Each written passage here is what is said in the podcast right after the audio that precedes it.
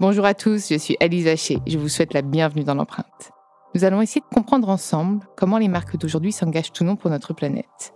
Chaque semaine, je reçois donc des start des PDG de grands groupes ou encore des directeurs de la RSE qui m'expliquent comment leur entreprise s'engage pour porter une révolution de l'impact sur notre planète.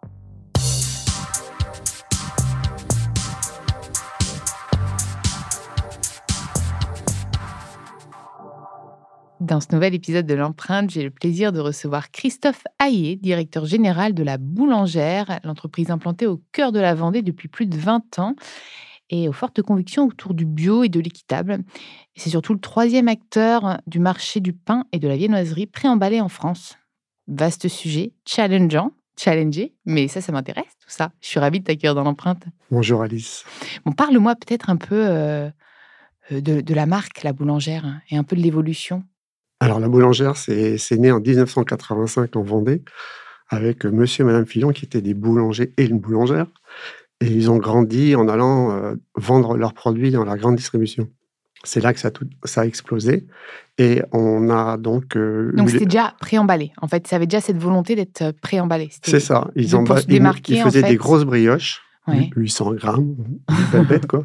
Et c'était dans un sac plastique et donc euh, emballé et vendu dans les rayons des, magasins. C'était quoi d'ailleurs le produit phare de la boulangère? Bah, C'est ça, c'était une brioche, tressée, 800 grammes. D'accord, c'était celle-là. C'était le, gros volume. Et après, j'imagine qu'il y a eu de nouveaux produits. Alors après, donc l'entreprise est rentrée dans un groupe breton à la fin du millénaire. Et, au sein de ce groupe, moi, j'ai créé euh, l'activité pain. Donc, on est en Donc, il n'y avait pas de pain du tout, c'est que de la viennoiserie voilà, au début. c'est ça. Monsieur Manfillon, ils étaient sur la viennoiserie, etc., les croissants, brioches. Et j'ai créé donc au sein de ce groupe l'activité pain.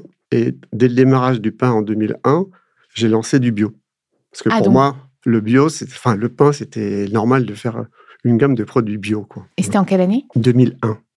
Donc le bio commençait à arriver euh, sur le marché ou tu étais déjà un peu précurseur? Ben, On n'en voyait pas beaucoup. Enfin, franchement, là, on était, euh, on était les premiers arrivés sur le rayon du pain. J'avais 11 euh, ans, je peux pas te dire. C'est pour ça que j'ai besoin que tu me donnes, que tu me donnes des chiffres. Donc, on était les premiers arrivés sur le rayon du pain prêt emballé, comme ça en bio. Ça n'existait pas. Ça n'existait pas. Mais il y avait déjà du pain bio. Pain, pain, bio, il y en avait dans des, sûrement des boulangeries un petit peu. Il y en avait sûrement sur Biocop, dans des boulangeries, vous voyez. Comment tu as fait pour, euh, bah, pour te sourcer en farine bio, j'imagine Puisqu'est-ce qu'il y avait suffisamment de, de producteurs à l'époque?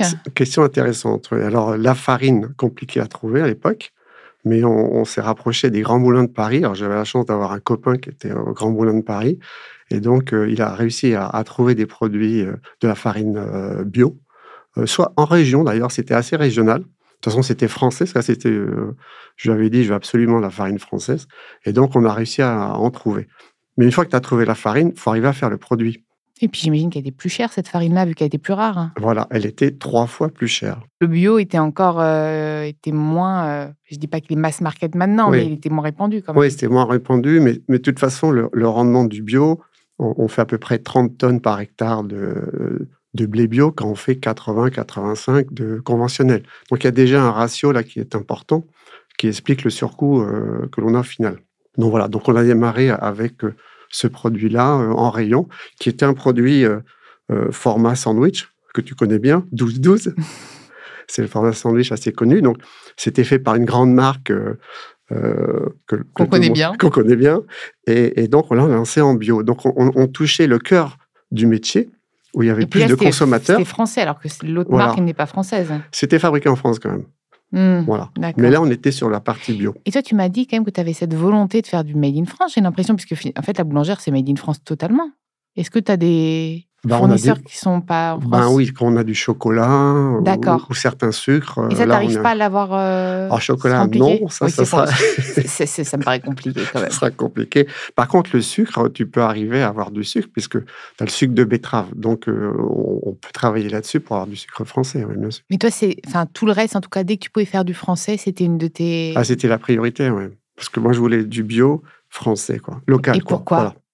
Le bon sens ou est-ce ah, que. Oui, oui, ça, ça Toi, paraît, tu m'as l'air quelqu'un de bon sens, en fait, j'ai l'impression. Moi, je dis toujours euh, démarche paysanne, quoi. Ouais, c'est ça. Donc, Valoriser nos producteurs, relocaliser, etc. Voilà, donc on avait cette démarche-là. Et c'est vrai qu'on a grandi avec ça. Mais ce produit-là, pour revenir sur le 12-12, aujourd'hui, c'est le deuxième produit le plus vendu en grande surface en produits biologiques. Le pain de mie 12-12.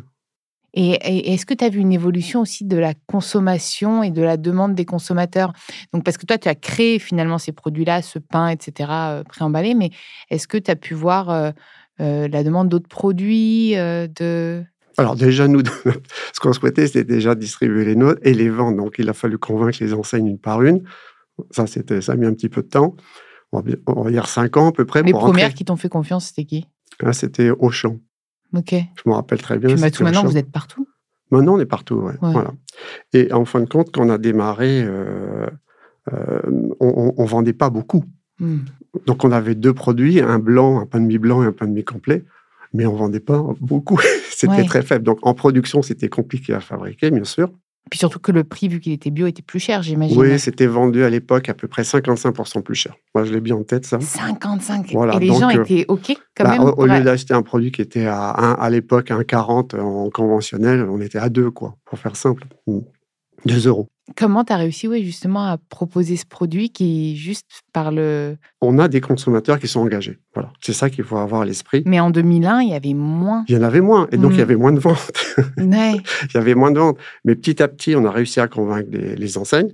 Et après, les consommateurs, gentiment, euh, on a réussi à les convaincre. Euh, en parallèle, moi, je travaillais avec Biocop, qu'on a démarré en 2004. Donc, c'était intéressant. Ça nous a permis de, de bien travailler avec Biocop, bien, bien démarrer euh, les, produits. Alors aujourd'hui, aujourd'hui, on est sur une, une, autre marque avec Biocop, mais qui s'appelle Bien. B-I-E-N. Et donc, c'est toujours groupe La Boulangère. C'est toujours La Boulangère. Et ça, on peut le voir quelque part sur le packaging ou pas? Ah oui, c'est à la place de La Boulangère. C'est marqué en grand Bien. Oui, mais, mais est-ce qu'on peut voir que ça appartient à La Boulangère ou pas du euh, tout? Oui, c'est signé derrière. Euh, avec l'adresse de l'entreprise. Oui. Ok. Oui, non, on ne se cache pas. Hein, non, non, c'est juste qu'on avait fait une marque pour les produits, des fois, sont un petit peu différents. Comme ça, on, segmente bien les univers grande distribution, des univers traditionnels euh, avec les, les Biocop et, tout le circuit. Et pourquoi la boulangère bio ne pouvait pas aller chez Biocop, par exemple? Alors, c'est plutôt le retailer qui n'avait pas trop envie. Si, si, euh, on, a démarré comme ça avec la boulangère et mmh. euh, je crois que c'est 2007-2008, on a, on a changé de marque pour avoir mmh. une communication plus simple. Puis ils veulent se différencier en général un peu des autres. C'est toujours comme ça. Hein, mais oui, oui. Donc c'était plus simple pour tout le monde, euh, pour la GMS, pour euh, les grossistes biologiques et puis pour nous.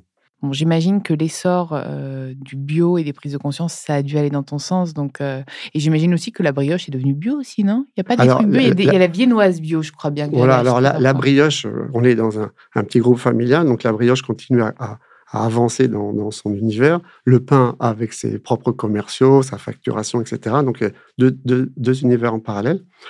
Et euh, donc, bien sûr, on insistait pour que la brioche devienne bio. Et donc, la, la brioche est passée bio en 2009. Voilà. OK. Bon, les consommateurs évoluent. Donc là, les demandes évoluent. Aujourd'hui, c'est quand même euh, tout ce qui est emballage, tout ce qui est plastique qui est au cœur euh, bah, du sujet des enjeux. Comment est-ce qu'on réduit les emballages? Surtout quand en fait on vend de la viennoiserie et du pain emballé. Comment tu vas faire? Parce que je pense que tu dois être challengé, que les consommateurs qui en plus le problème, c'est que toi, ton secteur d'activité, c'est quand même des gens qui achètent du bio. Donc souvent, les gens qui achètent du bio, ils veulent plus d'emballage. Tout à fait. mais c'est vrai.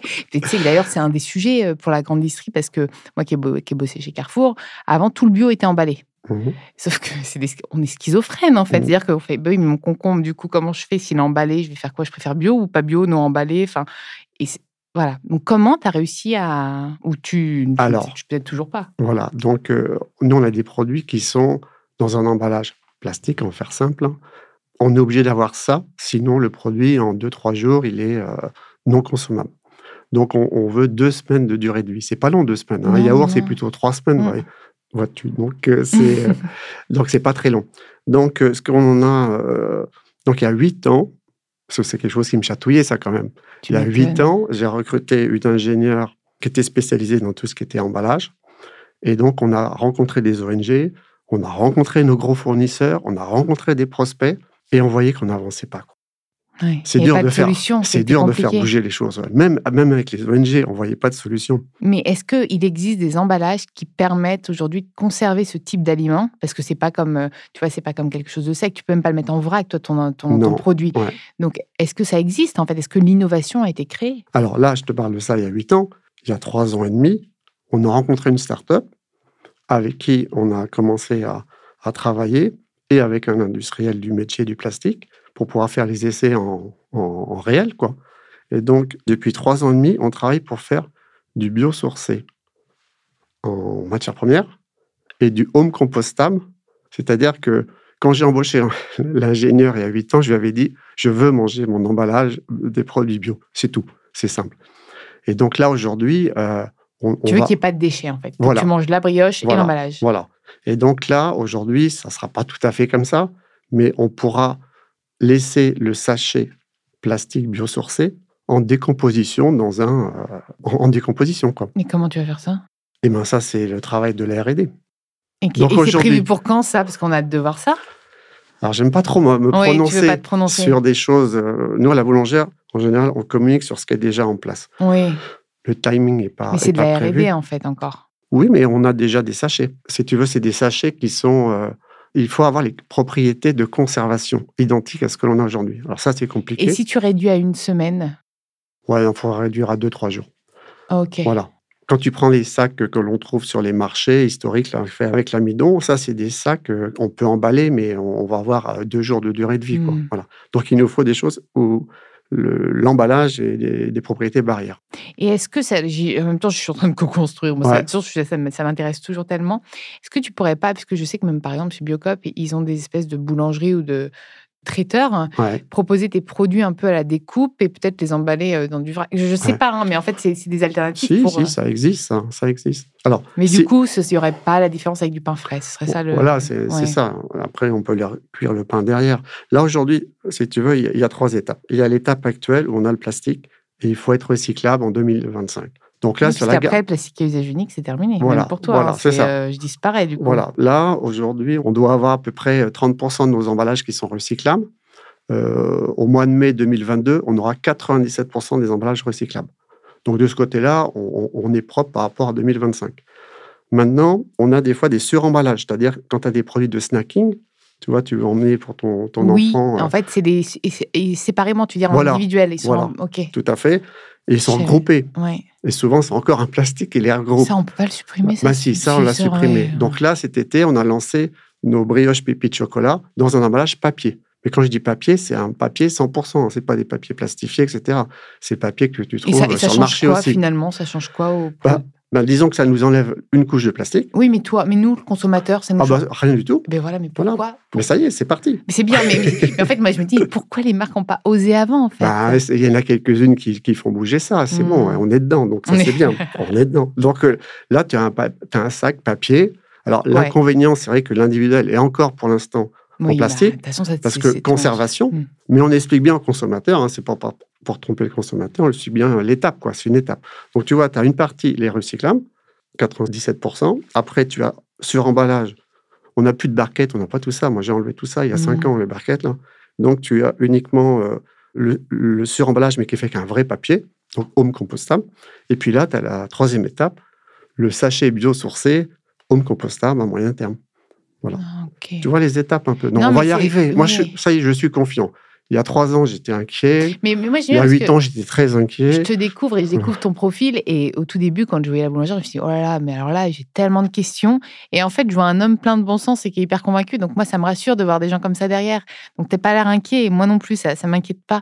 Mais je me, je me demande euh, comment Enfin, est-ce que par exemple ce type d'innovation va pouvoir servir aussi à d'autres marques Parce que c'est hyper intéressant ton emballage et je pense qu'il y a plein de marques qui doivent encore euh, se réinventer et réduire euh, leur plastique. Est-ce que par exemple ce type de euh, bah, d'innovation, tu vas la breveter ou tu vas oh ça, il y aura un brevet, ça c'est sûr, mais ça sera disponible à un moment donné.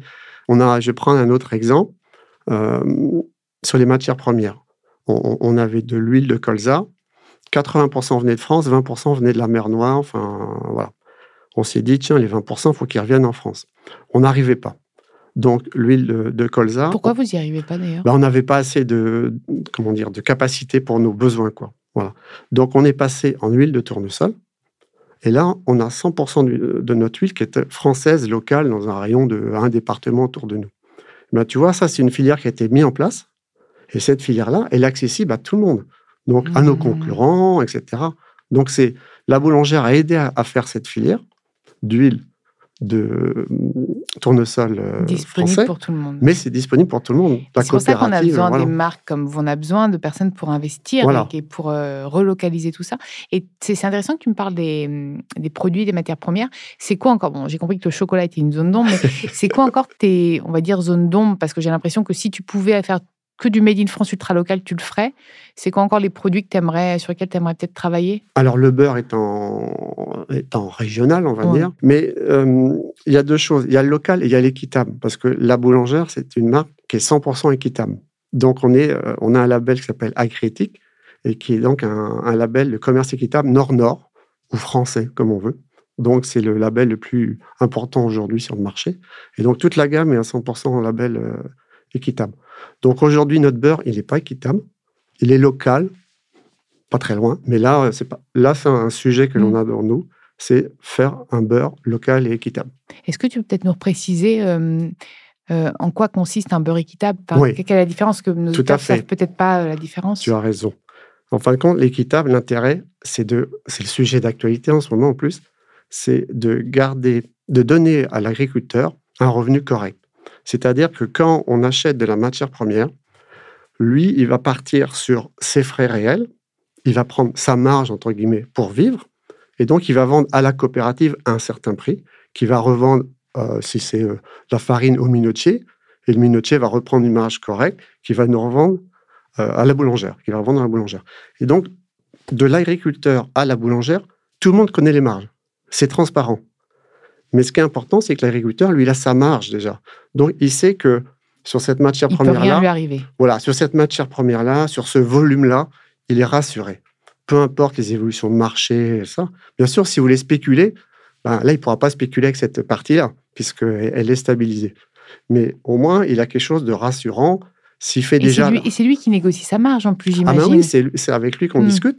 Et c'est-à-dire que s'il a 50% de sa production, entre guillemets, comme ça, bah, il a 50% où il est serein. Quoi. Voilà. C'est important de penser à nos agriculteurs. Et, l'autre, il peut euh, soit euh, spéculer ou pas, ça, c'est son, c'est son, son, il fait comme il veut. Mais au moins, nous, on lui assure euh, les revenus décents par rapport à, à son travail. Quoi. Et, et encore une fois, oui, c'est important de ne pas oublier nos agriculteurs parce que c'est eux qui nous nourrissent et ils ont besoin de nous. Et donc, c'est bien que les marques euh, s'engagent. Donc, ça, c'est un prochain challenge. J'imagine que tu as d'autres challenges. Tiens, moi, j'ai une question aussi. Parce qu'on regarde beaucoup tout ce qui est euh, alimentation, nutrition, donc on évite trop de sel, trop de sucre et tout. Est-ce que les recettes, la boulangère, ont été revues? Est-ce que tu as été obligé de faire des recettes plus healthy, entre guillemets, euh, moins de, puis parfois un peu de, enfin, trop de sel, ça n'apporte pas beaucoup de goût, peut-être parfois un petit peu réduire aussi. Euh. La plus grosse vente en bio, là, le, fameux 12-12, là, euh, enfin, mi-complet, on vient de le lancer cette année en sans sucre ajouté. Donc voilà, donc c'est une évolution pour aller dans, dans on a peut-être gagné un, une petite case en Nutri-Score, entre guillemets. Il n'y a pas que le côté trop de sucre, trop de sel, il y a aussi le côté plein d'ingrédients bizarres. Nous, ce qu'on veut, nous consommateurs, c'est euh, savoir euh, qu'on a de la farine française, euh, du sel machin, du...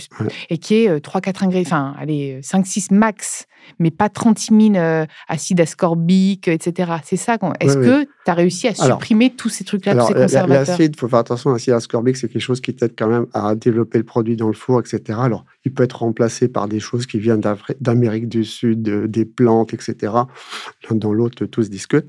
Mais bon, à part ça, le reste, c'est c'est quand même euh, c'est des choses qui disparaissent. Quoi. Il reste plus grand-chose. En plus, on a des durées de vie courtes. Donc, c'est pas comme quand tu cherches à des produits qui ont 60 jours de durée de vie. Là, on est à 15 jours.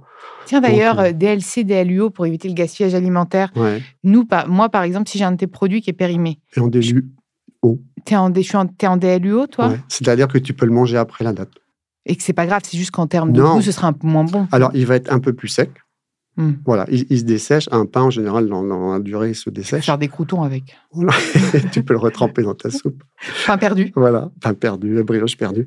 Donc, non, non, mais c'est un, pain de mie, c'est voilà. De toute façon, les gens voient bien, à un moment, il, va devenir sec. Oui. Donc, Mais euh, s'il n'y a pas de risque non, il n'y a pas de d'intoxication. risque. non. Et est-ce qu'il y a, y a des dons aux associations, etc. Après, en fait, ça, c'est au retailer. Tout ce qui va être seconde vie et, et anti-gaspi, ça, c'est plus à toi, c'est plus de ton ressort. Alors ça, c'est oui, c'est la démarche des enseignes. Après, de notre côté, nous, on peut avoir euh, on a entre 0,2 et 0,3% de nos volumes qui sont déclassés pour, euh, parce qu'ils n'ont pas les bons contrats dates pour nos clients. Donc ça, c'est Resto du Cœur, enfin, toutes les, tout, tout ça, ça circule bien. hein. Donc, il C'est- y a pas de, toi, de ton côté, tu n'as pas de perte. Non, il n'y a pas de perte sur ça, puisque ça, c'est reclassé. Quoi.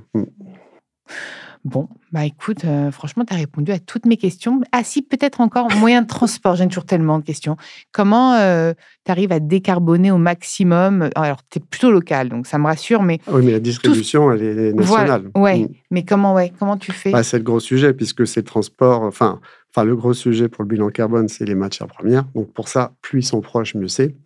Mais après, le transport, alors nous, on a une petite flotte interne. Donc là, on a des camions qui marchent à- avec du, du gaz euh, local. On retraite les déchets chez un agriculteur. Ok, donc qui, ce, euh, qui n'est pas très polluant, quoi. Pas très polluant, non. C'est Enfin, quelque chose que, que la France souhaite développer. Donc ça, c'est bien, mais bon, c'est quelques camions.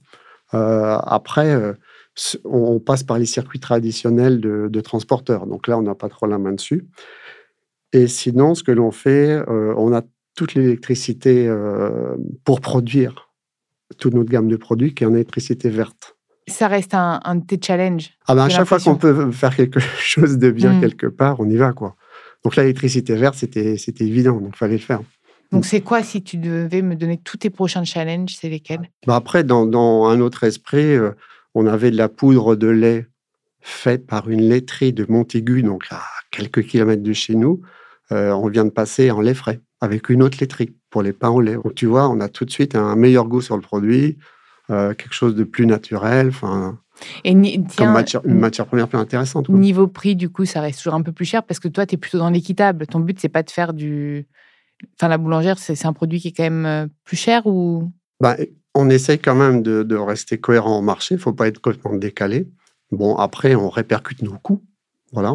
Donc, euh, c'est, euh, je dirais que le consommateur qui vient vers la boulangère, c'est un consommateur un petit peu engagé et, ou qui aime bien la qualité parce que les ils sont quand même la boulangère, c'est quelque chose. Tu me donnes faim, c'est une catastrophe. oui, je suis venu sans. En plus, c'est terrible. Ça prend trop de place dans le train. Bon, est-ce que tu aurais envie de rajouter quelque chose? Le vegan. Ah oui, tiens, tu as des recettes véganes? On a trois recettes véganes. ouais. bah, Déjà, le pain. Tu mets Alors, de la farine, de oui, l'eau, alors là, etc. c'est donc facile. là, c'est Ah, facile. Enfin, c'est si tu facile. mets de l'œuf là-dedans, je On ne n'en parle pas. Nous, on parle de croissants et de pain au chocolat. On a lancé il y a trois ans une gamme de produits véganes. Et alors, ça marche? Ça marche doucement. Non, mais c'est ça. En fait, c'est compliqué. Et puis, je pense qu'en plus, pareil, les véganes, il faut que ce soit bio, il faut que ce soit pas emballé. Ouais. Donc, je pense que tu es Si, sûr. si, on a, on a beaucoup de courriers. les- consommateurs sont, sont vraiment bien présents. Après, c'est un problème de diffusion. C'est-à-dire qu'il Hmm. faut pouvoir être diffusé pour que les gens les trouvent. Euh, Aujourd'hui, on est peut-être à 2, 2% de véganes en France, donc c'est un peu court pour. euh, voilà. Et on a une durée de vie assez courte. Mais moi, je pense qu'on va avoir un marché qui va évoluer là-dessus. On parlait du bio au début. Vous savez, le, bio, quand il a démarré, c'était tout petit. Euh, de 2001 à 2010, c'était pas très gros. Ça, monté avec des crises alimentaires. Il y a eu des crises, donc les gens se sont rabattus sur le bio. Il y a eu deux grosses crises comme ça, je me rappelle. Et après, ça a décollé à partir de 2015-2016. hein. Non, mais le vegan, il faut. Enfin, tout ce Donc, qui est il faut une offre vegan, c'est oui, évident. Il faut, que tu, il faut que tu persistes. Voilà. Euh, de- persistes. Je vais C'est ce que j'ai expliqué à mes équipes. Pas, c'est pas facile en production non plus, mais faut, Mais non, mais c'est bien. avant c'est 5 ans, il se important. passera rien, mais on- dans 5 ans, on en reparlera. Bon, tous nos auditeurs, allez vous acheter un croissant vegan, s'il vous plaît. Il faut, Voilà. faire persister tout ça. Voilà. Non, mais c'est bien de continuer, c'est bien d'imposer euh, ses convictions. Et puis, il y a de l'audace, j'ai l'impression. En plus du bon sens, il y a pas mal d'audace. Donc, euh, j'aime bien. beaucoup. Transition écologique. Allez, Transition écologique écologique. alimentaire. Allez, voilà, on est parti là-dedans. Merci beaucoup, Christophe, d'être venu dans l'empreinte. Merci, Alice. Merci à vous d'avoir écouté cet épisode. Vous pouvez retrouver tous les épisodes sur toutes les plateformes de podcast ainsi que chaque semaine sur thegood.fr. N'hésitez pas à liker, partager et commenter le podcast. À très vite.